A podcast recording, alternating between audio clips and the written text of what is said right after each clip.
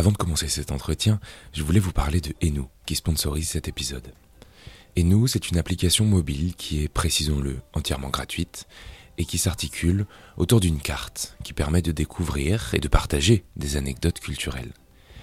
Si vous souhaitez en savoir plus sur les sujets qui vous intéressent, je peux vous suggérer de regarder les activités culturelles disponibles autour de vous, comme des musées, des visites de monuments, euh, des tours guidés. Enfin bref, il y a plein de choses à faire. Et euh, si vous visitez une nouvelle ville, par exemple, vous pourrez évidemment explorer les incontournables. Alors, et nous, qu'on écrit d'ailleurs H-E-N-O-O, regroupe 100 000 points d'intérêt et anecdotes pour découvrir le patrimoine dans toute la France. Donc, je pense qu'on peut dire qu'il y a de quoi faire. L'application Enou est déjà disponible depuis l'App Store et le Play Store, alors euh, je ne peux que vous inviter à la découvrir. Allez, place à l'entretien. Bonjour à tous et à toutes, je suis Thomas Louis et bienvenue dans La Quille, le podcast où on parle de culture avec ceux et celles qui la font. Cette semaine, on va parler un peu de savoir-faire, de technique, de forme, de couleur, de ressenti, puisqu'on va parler avec la céramiste Pia van Petegem. Depuis 2015, Pia est installée dans son atelier au Kremlin-Bicêtre, non loin de Paris, et y déplie un univers entre maîtrise de la matière et création sensorielle où la terre est placée au centre de tout. Et si elle donne aussi des cours dans ce même atelier, c'est à mon micro qu'elle a accepté d'en dire plus sur cette pratique afin de transmettre un peu les valeurs de ce métier. Alors avec Pia van Petegem, on a parlé de cette matière si particulière qu'est la terre, des qualités que le métier de céramiste implique, ou encore de l'envie de transmettre qu'elle a eue progressivement. Bonne écoute Bonjour Pia. Bonjour Thomas. Alors euh, en 2020, j'étais allé dans l'atelier du peintre euh, Thomas Lévillane, je ne sais pas si tu connais. Ouais. Euh, et, je dois dire que, que j'adore ça, aller dans les ateliers, parce que c'est là où tout se passe pour les, pour les artistes, pour les artisans, et plus généralement pour, pour mes invités. Alors là, j'ai de la chance, on s'est donné rendez-vous dans le tien, celui que tu as ouvert en 2015 au Kremlin, au Kremlin Bicêtre, à côté de, à côté de Paris. C'est un lieu où tu crées, c'est un lieu où tu donnes des cours. Oui, fait. Mais quelles ont été les grandes étapes pour parvenir à ouvrir cet atelier qui est quand même très beau, très lumineux, très très euh, très grand. Tu donnes des cours, je l'ai dit. Ça s'est pas fait en un claquement de doigts, je suppose. Non, c'est sûr, c'est sûr. C'est un, long cheminement. Ça a commencé. Euh, bah, moi, j'ai en fait j'ai eu la chance de toujours euh, voir des ateliers parce que en fait ma, grand-mère a beaucoup fait de céramique et du coup il y a toujours eu des ateliers partout dans dans les maisons de vacances. Même à Paris, elle s'était fait un petit coin dans, dans, euh, dans son appartement, un petit coin, euh, un petit coin atelier. Et, euh, et donc j'étais un peu toujours, toujours au vu de la terre, cette odeur, ce, ce, ce mélange d'humidité et de, et de, poussière que j'adore. Et du coup, j'ai, voilà, j'en ai toujours fait un peu comme ça depuis petite. J'en ai fait même à l'école. Et vers 18 ans, j'ai recommencé à prendre des cours de céramique et plus particulièrement de tournage. Voilà, mais après, moi, ça a été un un long cheminement. J'ai beaucoup navigué entre différentes pratiques. J'ai fait aussi un peu de photos, un peu de gravure. J'ai fait ensuite de l'histoire de l'art. Donc voilà, j'ai un peu navigué euh, des, deux côtés de la barrière. J'ai voulu aussi m'occuper euh, d'artistes à un moment. J'ai travaillé un peu dans une galerie. Et puis la céramique est vraiment revenue avec, euh, voilà, avec cette, cette force et cette envie finalement de me dire que c'était la de comprendre que c'était la matière qui me permettait vraiment euh, de, de m'exprimer au mieux et qui, qui, voilà, qui me procurait en plus des sensations euh, magiques. Est-ce qu'il y avait une espèce de, euh, je sais pas, de, d'envie de perpétuer une espèce de tradition familiale aussi ou pas du tout? Bah, Pas tellement, mais c'est vrai que, que c'est, c'est, je sais pas si c'est en lien euh, tellement avec la tradition. Bon, c'est sûr que j'ai la chance d'avoir une famille euh, hyper créative et que je trouve que c'est un, c'est un grand luxe et c'est un privilège. Et je pense mhm. que, que j'ai, euh, je suis toujours très impressionnée par les gens qui créent, qui, qui n'ont pas eu cet accès-là non plus à la culture. Enfin, moi, on m'a toujours emmené dans les musées, j'ai toujours, on m'a toujours appris à regarder, voilà. Et, mais c'est, c'est vrai que c'est venu assez naturellement parce que, parce que je crois que ce contact avec, avec la terre, en fait, et c'est, c'est, c'est vraiment quelque chose qui, assez, qui me bouleverse. Je pense que je suis assez, je suis une ultra sensorielle, et c'est vrai que c'est la matière, euh, la seule matière avec laquelle on peut entrer en contact directement avec euh, avec la main, avec la peau, ce qui n'est pas le, cas de tout, de toutes les, matières et de tous les artisanats. Et je suis toujours bouleversée par euh, voilà parce que ça, par ces sensations et par ce rapport au corps qui est, qui est, hyper fort. donc voilà, ça ancre vraiment et le corps et l'esprit.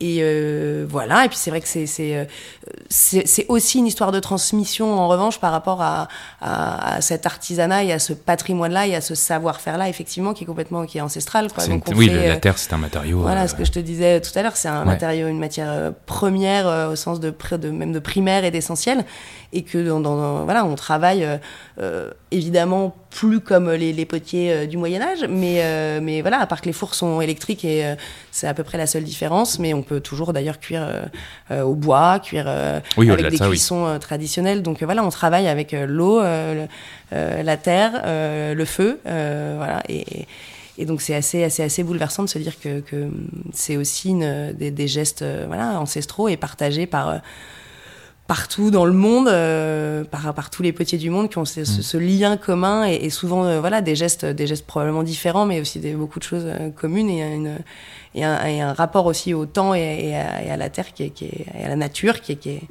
qui est assez propre à la céramique, je pense. Comment tu choisis ta terre? Oh, selon le, selon le projet, beaucoup. Euh, selon le projet, euh, parce qu'il y a certaines terres qui sont adaptées euh, à certaines techniques, qui sont adaptées à certains dessins. Par exemple, si tu viens me voir en me disant ouais je voudrais un tube de 3 mètres de long en porcelaine euh, euh, sans déformation euh, nickel bien droit et tout je vais pas être en mesure de le faire ici en tout cas pas avec mes outils. Donc c'est souvent en fonction voilà d'un projet d'un design. J'aime pas trop ce mot mais voilà du, en tout cas d'une forme d'une forme voulue. Après aussi justement quand il y a ce que je te disais tout à l'heure la porcelaine par exemple qui a cette capacité à, de, cette caractéristique de translucidité hmm.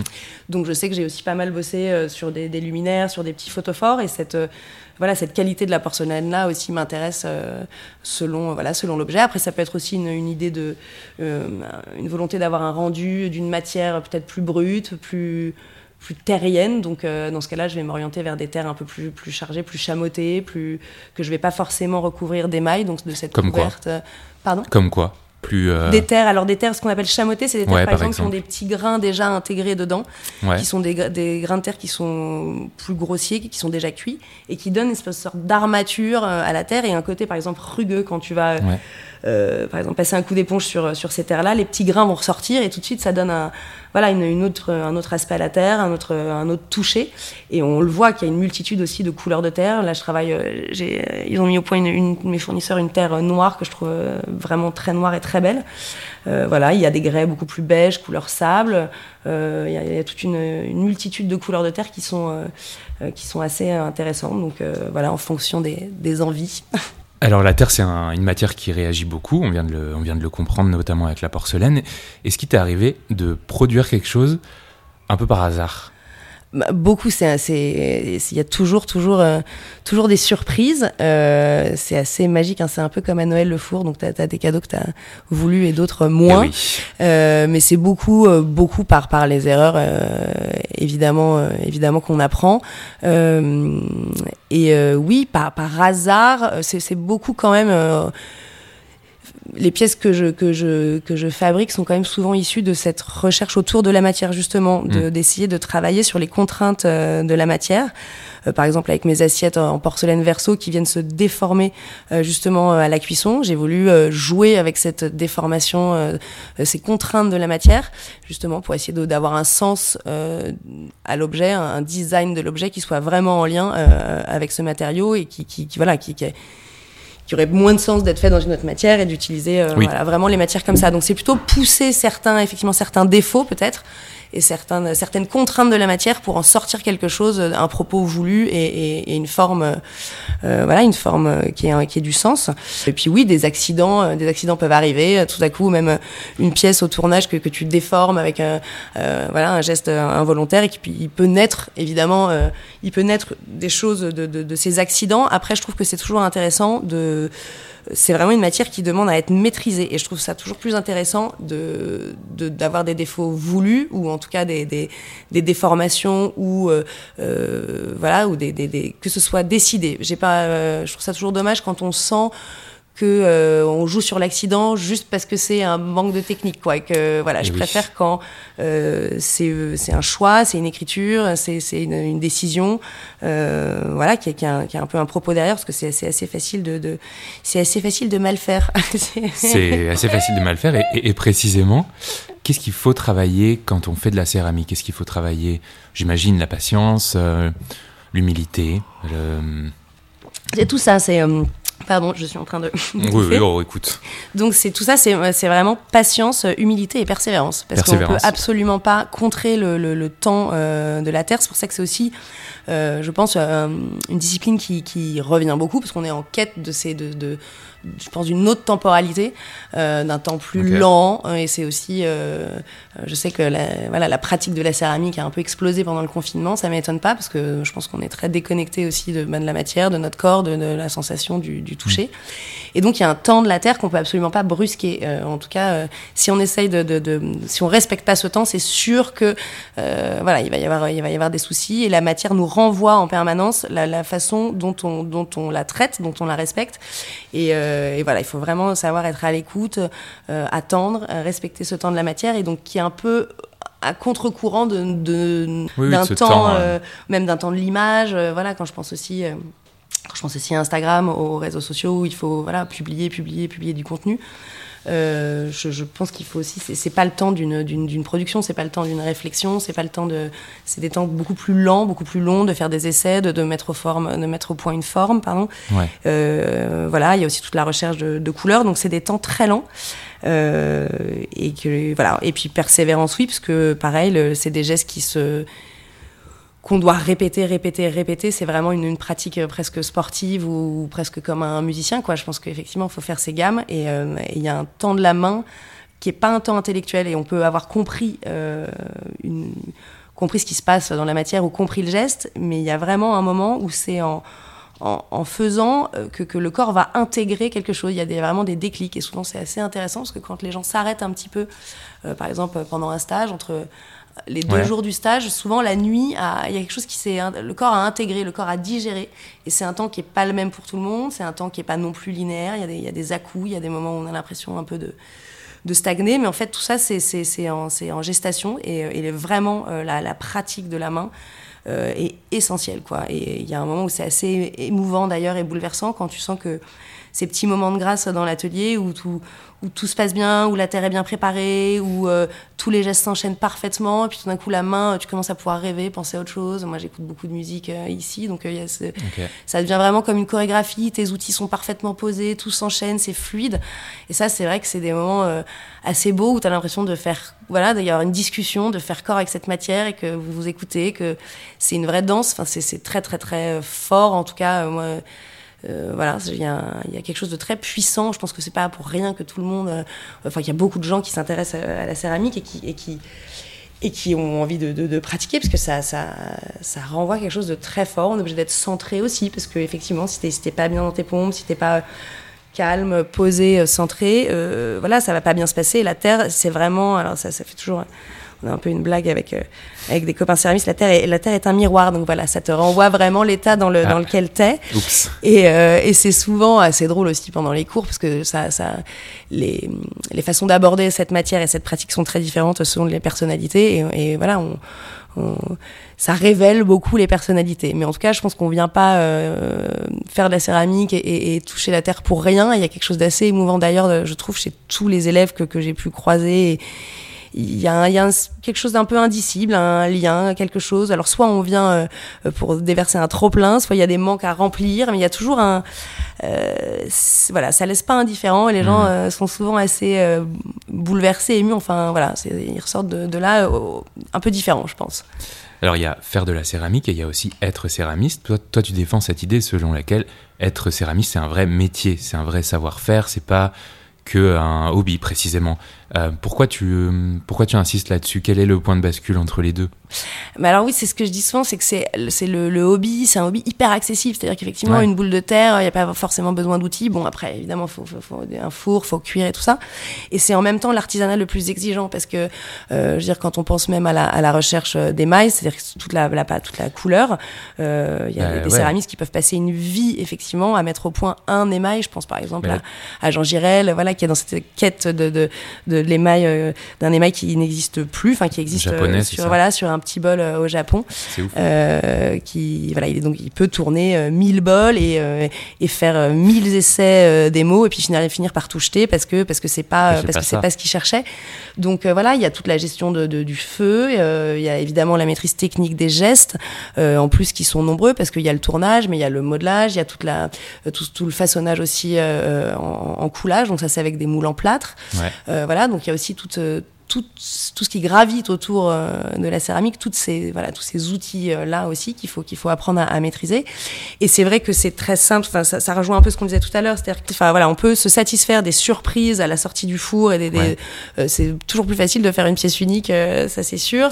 Euh, voilà, après rentrer dans une maîtrise d'une série quand on veut, voilà, euh, travailler plutôt sur, sur des pièces en série ou reproduire des choses, par exemple, ne serait-ce que dans la position de la pièce dans le four va influencer Bien la sûr, ouais. Donc euh, maîtriser comme ça, voilà, savoir vraiment maîtriser sa matière, c'est ça demande euh, euh, énormément de temps, de pratique. Je pense qu'on peut passer une vie, euh, enfin voilà, une vie à- de recherche, euh, c'est c'est infini, tant sur la forme que sur la couleur, euh, voilà, ou sur sur le propos. Et moi, je je me sens pas du tout euh, euh, ni arrivée, ni ni confirmée. Enfin, je veux dire, je suis toujours en train d'apprendre. J'ai l'impression encore d'être un, bébé céramiste en formation perpétuelle. Voilà. Alors Après, je sais fait que j'ai plus de 10 ans. Oui, ça fait plus de dix ans et je, je, me sens plus rassurée sur certains points techniques. Mais bon, j'ai, voilà, chacun aussi sa spécialité, chacun développe ensuite son propos et je pense que c'est ça qui est vraiment important parce que, effectivement, je pense que c'est vraiment une, une maîtrise technique, un réel savoir-faire. Euh, et après, il faut savoir trouver son langage. Euh, voilà, il faut savoir euh, pourquoi on fait ça parce que c'est clairement des objets qui vont euh, durer, euh, rester. C'est une matière euh, extrêmement pérenne. Donc euh, voilà, pourquoi, qu'est-ce qu'on veut dire, qu'est-ce qu'on veut raconter ou pas. Ça peut aussi être très simplement juste de, du- des très belles pièces utilitaires, bien pensées, bien faites. Voilà, je, j'aime bien l'idée de pouvoir aussi faire, faire les deux. Et voilà, mais je pense qu'il faut savoir pouvoir aujourd'hui trouver quand même un peu son langage et son écriture, parce qu'il y a quand même donc, de plus en plus de gens qui, qui ont envie de, de travailler Ouais, les céramiques. Et voilà, je trouve que je pense qu'il y a probablement de la, de la place pour tout le monde. Après, euh, euh, voilà, c'est, bien quand on quand on trouve son univers, je pense. Bah justement, en parlant de trouver son univers, euh, moi je crois que je t'ai connu grâce à la petite boîte euh, Mademoiselle Oui. M, c'est ça? Oui, Qui est euh, en forme de, de sein. Tout à fait. Et euh, au-delà de cette boîte, je me demandais, parce qu'on vient d'é- d'évoquer le, le fait de trouver son, sa patte, son Ouais. univers, à partir de quels grands axes tu as développé ta patte? Parce que je, je suppose que demain tu te mettras pas à faire des, euh, des porte-clés fluorescents multicolores, enfin quoique.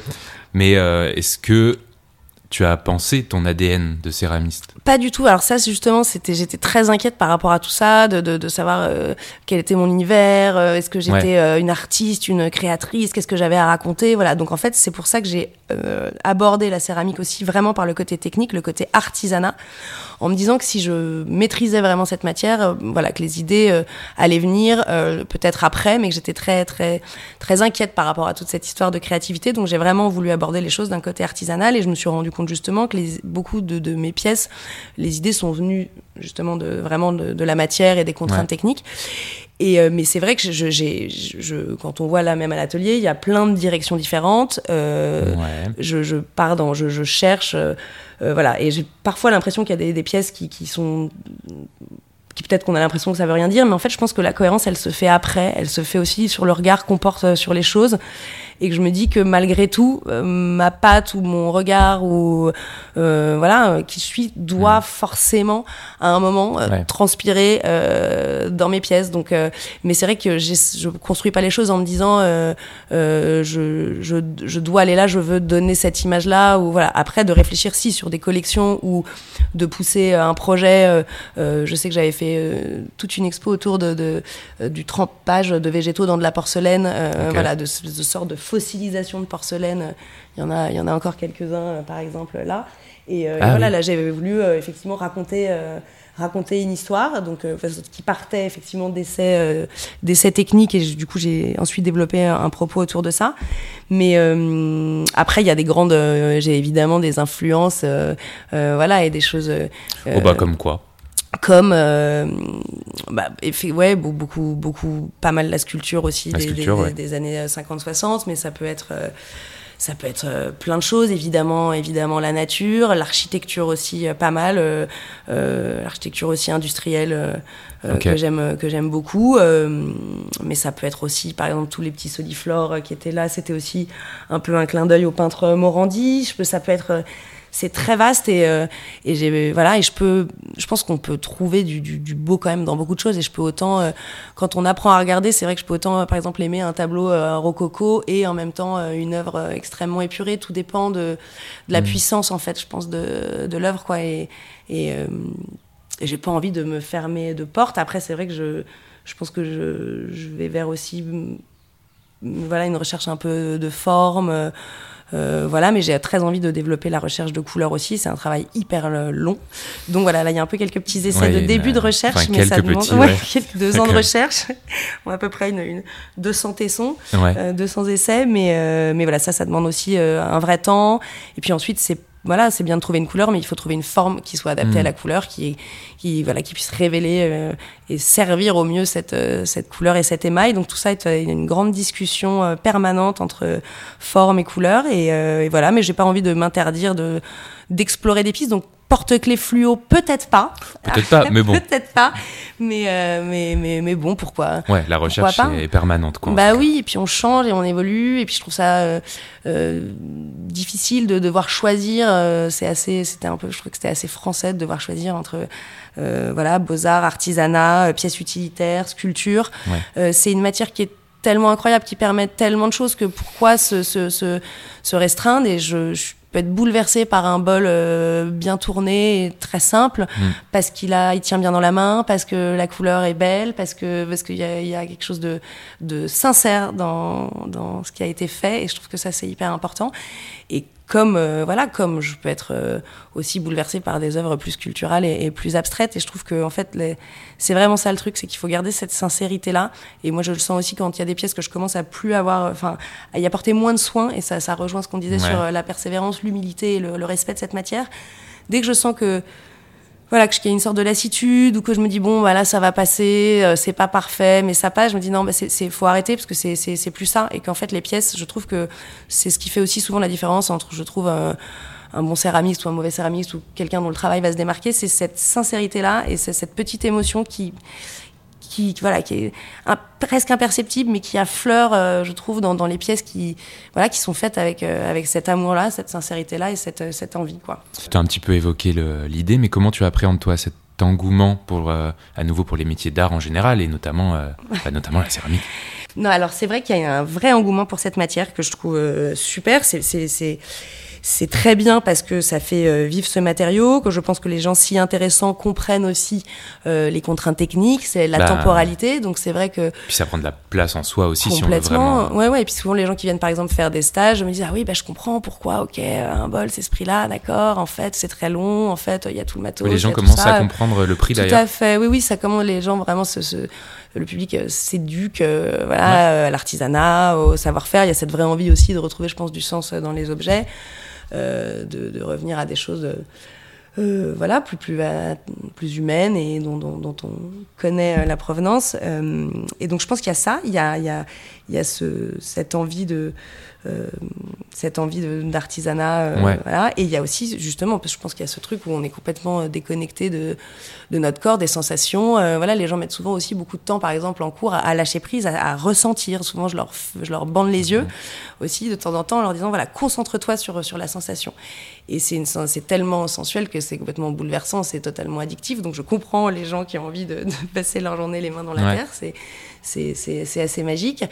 Euh, après, je, je- effectivement, je trouve que c'est bien pour le, la vie de, de ce matériau-là. Après, je le répète encore, c'est vrai que c'est un artisanat très exigeant et puis pour en vivre, ça demande un investissement énorme. C'est hyper chronophage. Enfin, je veux dire, moi, les, pièces, c'est des bébés, quoi. Donc, je peux revenir effectivement, enfin, bosser samedi, dimanche, parce qu'il faut venir découvrir une pièce pour qu'elle sèche juste pendant deux heures, et puis revenir deux jours après pour voilà la, la, réemballer parce que mm. c'est pile le moment où il faut que le séchage s'arrête. Donc, voilà, c'est très technique, c'est chrono, c'est assez chronophage. Euh, donc je pense que c'est pas forcément euh, adapté à, Enfin, c'est pas un métier que tout le monde ne peut pas forcément faire ce métier. Euh, voilà, je, je, je, trouve ça bien. Je trouve que ce qui, ce qui est important, encore une fois, je pense, c'est de pouvoir y aller, trouver son.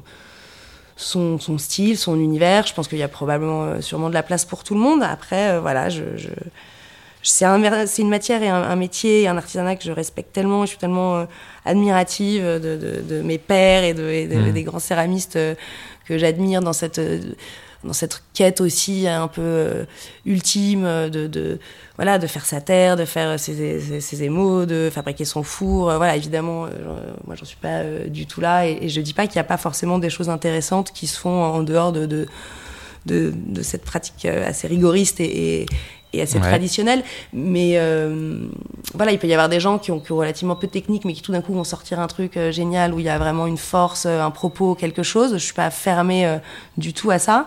mais voilà, je pense que c'est aussi quand même bien d'apprendre à, maîtriser cette matière, ou en tout cas, voilà, à essayer bah, d'apprendre à d'apprendre. D'apprendre. J'ai une question qui est volontairement naïve. Est-ce qu'il y a des tendances en céramique?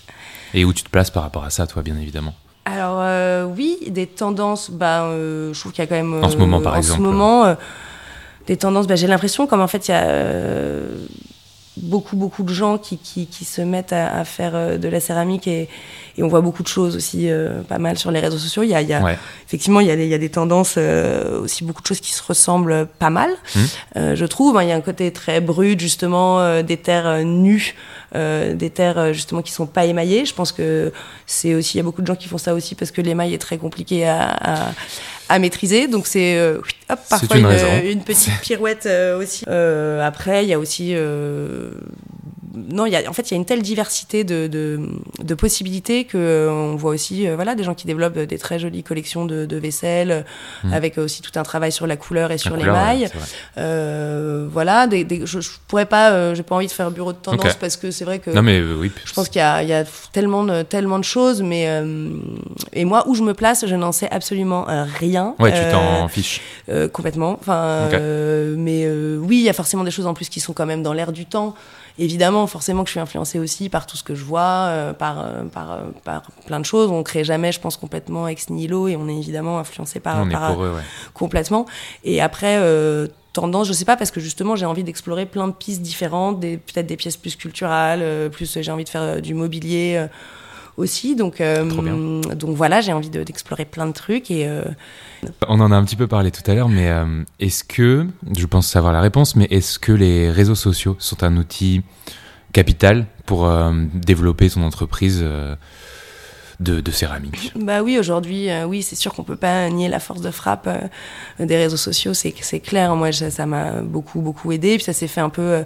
J'ai commencé donc voilà, il y a, il y a, il y a, moi, il y a 10-15 ans la céramique et donc je suis arrivée un peu aussi au début des réseaux sociaux et, et ça s'est fait assez naturellement euh, parce qu'il y a aussi il y a commencé à avoir pas mal d'articles de presse et de choses comme ça donc euh, donc j'ai eu pas mal pas mal de chance euh, c'est sûr que c'est c'est sûr que c'est oui, hyper important, bien sûr, et, et, super pour communiquer aussi. C'est un vrai soutien. Enfin, je veux dire, moi, le, le c'est des... on est tellement aussi dans la solitude de l'atelier, beaucoup, euh, que, ce, que ces vagues euh, d'amour et de, de, reconnaissance, elles sont évidemment, évidemment essentielles. Enfin, c'est sûr que c'est c'est très porteur et très encourageant. Puis ça permet d'avoir l'impression de, voilà, de, communiquer et d'échanger euh, assez facilement avec, euh, avec euh, pas mal de monde. Et puis voilà, après, je sais que je suis pas la meilleure du tout dans la gestion de, de mes réseaux sociaux. Je fais tout ça toute seule et tout. Et c'est vrai que voilà, ce que je te disais, c'est que le temps de l'atelier. Euh, il, est, il est ce qu'il est. Il n'y a pas tous les jours des trucs qui sortent magnifiques, voilà, et que j'ai pas envie de faire du contenu pour du contenu. C'est vraiment un mot que je déteste voilà, produire du contenu, c'est vraiment je, non, j'ai du sens quoi, produire des objets et du sens, ok, mais pas du contenu pour rien. Euh, donc voilà, donc je sais que j'ai, je suis un peu moins présente, que je devrais poster à 18h en tenant compte des statistiques et tout, mais c'est, j'ai pas envie quoi. Je crois que déjà ça me ressemble pas. Puis non, j'ai envie de garder un peu de sincérité et puis euh, un autre langage, une autre écriture, euh, voilà, de m'autoriser aussi à peut-être mettre des choses moi sur mes objets, mais des inspirations ou des photos. Je fais, je fais aussi un peu de, j'aime bien prendre des photos et tout, voilà, quelque chose de plus, de, voilà, mais je suis, j'arrive pas à vraiment anticiper à avoir un plan euh, de com ou de ni de carrière, donc voilà, je suis assez, je pense instinctive et, et, voilà. Et, ça, ça, se passe très bien comme ça. Oui, ça se passe très bien comme ça, euh, si bien que tu donnes aussi des cours. Oui. Comment, euh, alors, comment déjà l'idée de donner des cours s'est imposée? Est-ce que c'était d'abord pour, euh, je sais pas, rendre l'atelier viable aussi financièrement, parce que mhm. c'est important aussi l'argent? Ou est-ce que ça a tout de suite été quelque chose d'important? Je... Comment tu t'es placé par rapport à cette envie de donner des cours? J'ai attendu euh, assez longtemps. Euh, j'ai attendu à peu près six ans avant de donner des cours justement parce que j'avais vraiment envie de, d'être capable d'emmener euh, les gens loin, voilà, et d'être, d'avoir quand même un certain savoir-faire et d'avoir quelques heures de vol aussi euh, voilà de m'être confronté à des grosses productions à des productions en série à des commandes qui m'ont fait aussi moi dépasser des, euh, des voilà des difficultés techniques. Et je me suis toujours dit que je voulais pouvoir en regardant la pièce d'un élève comprendre ce qui s'était passé même sans voir le geste. Et ça c'est uniquement en, pratiquant et en travaillant euh, beaucoup qu'on peut voilà qu'on peut euh, comprendre ça et que je pense que apprendre à apprendre c'est très différent euh, voilà que, que, que, de faire euh, ça demande aussi c'est beaucoup de psychologie dans, dans, dans les cours ben ouais. parce que ça révèle tellement les personnalités que voilà il faut faire comprendre aux gens que voilà c'est long parfois un peu ingrat mais qu'il y a plein de grands grands bonheurs à la clé. Donc euh, oui il y a aussi une partie évidemment euh, euh, faut pas se leurrer que c'est que c'est aussi il y a une partie financière c'est sûr parce que pour vivre de la vente de pièces il faut bah, voilà soit produire beaucoup mmh. soit des, sculptures très très chères et avoir voilà des, des, collectionneurs enfin un, vrai réseau. Donc oui il y a évidemment une, une partie financière et c'est surtout aussi hyper émouvant de de transmettre et et c'est vrai que j'ai envie aussi de trouver du sens et de me sentir un peu utile sur cette petite planète. Et mmh. quand, je, quand les élèves sortent des cours avec euh, le sourire euh, jusqu'aux yeux et qu'ils ont l'impression d'avoir, euh, voilà, qu'ils se sentent un peu grandis ou qu'ils ont pris du plaisir tout simplement ou compris des choses ou voilà, je trouve que c'est assez, assez bouleversant, c'est très gratifiant et c'est, euh, et c'est aussi essentiel. Moi, j'ai besoin aussi évidemment de transmettre. Je pense qu'il faut une balance entre les deux. C'est pareil, je pense qu'il faut euh, nourrir euh, les cours de, de, sa pratique à soi. Et les deux, c'est, c'est un équilibre à trouver, une balance à trouver, mais je trouve que l'un voilà, les deux sont vraiment, vraiment essentiels. Donc si vous êtes au Kremlin, au Kremlin Bicêtre ou près de Paris, venez euh, me voir. Alors oui, j'ai eu un petit, j'ai eu un, j'ai pas, j'ai eu un petit accident de de, de genou, donc j'ai pas euh, récemment euh, mis en place beaucoup de stages, mais ça va revenir, je, je vous promets. il y a six personnes. Et oui, pour l'instant il y a six tours. prochainement, l'atelier va un peu s'agrandir, donc il y aura peut-être une ou deux places en plus. Mais je trouve ça bien de, de rester effectivement en petit comité pour être vraiment disponible pour mm. chacun, pour tous les niveaux. Donc voilà, c'est J'accueille tout le monde, tout niveau, euh, et surtout aussi les novices, c'est très bien parce qu'ils sont vierges de tout euh, mauvais geste ou euh, voilà. Donc donc tout le monde est bienvenu. Il y a aussi des voilà, il y a des stages, des cours hebdomadaires et, et on peut passer me voir à l'atelier. qui est très sympa et, c'est très lumineux, très grand, on est très bien. on est très bien reçu. où est-ce qu'on peut trouver tes pièces? Alors euh, voilà, justement aussi sur, euh, sur mon site qui est un peu en chantier, parce qu'évidemment je fais tout toute seule, hein, il faut être un peu couteau suisse. Donc là, soyons, il faut euh, que, soyons indulgents. Voilà, donc là il, il y a des pièces là-haut qui sont en cessage, je suis en train d'essayer de, de, préparer un peu une, une vente justement sur le site. Alors Bon, je trouve que la céramique, il faut la voir, la toucher, mais euh, j'ai aussi envie que, ben, voilà, que, que, les non-parisiens euh, puissent euh, en profiter. C'est toujours un peu complexe de se déplacer avec toute une, un chargement de, de, céramique. Donc voilà, je vais faire, je pense, une, une vente en ligne. Et c'est vrai que des ventes éphémères comme ça, je trouve que c'est plus, plus cohérent par rapport à la temporalité de, de la production. Mhm. Donc il y a mon site, il y a quelques boutiques qui ont des pièces à moi. voilà, puis ça dépend oh bah, aussi. alors il y avait, il y a la boutique Clin d'œil qui est dans le 11 deuxième. Ça, c'est à Paris. Hein. Voilà, Ouais. oui, exactement. Euh, la manufacture parisienne, il y avait, il y avait les pétroleuses, mais ça fait longtemps que je leur ai pas donné de pièces aussi. Elles vont m'en vouloir, mais oui, c'est vrai que c'est euh, c'est compliqué de, de voilà de prendre ce temps d'avoir envie aussi de créer des nouvelles pièces, d'être en recherche et en même temps de produire euh, euh, pour faire des réassorts dans les boutiques et de donner des cours et tout. Voilà, et donc du coup, je- il y a des moments où j'ai, euh, voilà, On peut on pas peut tout faire et il y a des choses que je mets un peu en stand-by, mais, euh, mais ça revient, les stages reviennent, les pièces reviennent, je suis en production, ça, ça arrive, je, je suis de retour. Ok, et je vais euh, te poser une question que je pose à tous mes invités, à toutes mes invitées. Est-ce que tu aurais un ou plusieurs coups de cœur culturels à nous partager que tu aurais fait récemment? Eh bien, écoute, oui. Alors, euh, j'ai vraiment été quand même bouleversée par le travail de, de Prune Nourri, euh, notamment euh, son film qui s'appelle euh, Serendipity. Ouais. Euh, voilà, je trouve que c'est vraiment, euh, vraiment, vraiment une artiste euh, euh, puissante, comme, euh, comme, euh, voilà, comme. euh, il, il en, enfin, il y en a, il en manque. Ouais. Euh, je suis vraiment très touchée par son travail. Euh, Eh ben trop bien. Merci beaucoup Pierre. mais je t'en prie, Thomas, merci. À toi. Et bien voilà, la quille c'est terminé pour cette semaine, mais on se retrouve très vite avec une nouvelle invitée ou un nouvel invité pour parler de culture. Je vous rappelle également que vous pouvez télécharger l'application Et nous, partenaire de cet épisode, depuis l'App Store ou bien le Play Store, c'est gratuit et le principe est vraiment super. En attendant, n'hésitez pas à vous abonner au podcast, à vous abonner aux réseaux sociaux de la quille, notamment Instagram, et puis, euh, puis en parler autour de vous, tout simplement. Merci beaucoup pour votre écoute et à la semaine prochaine.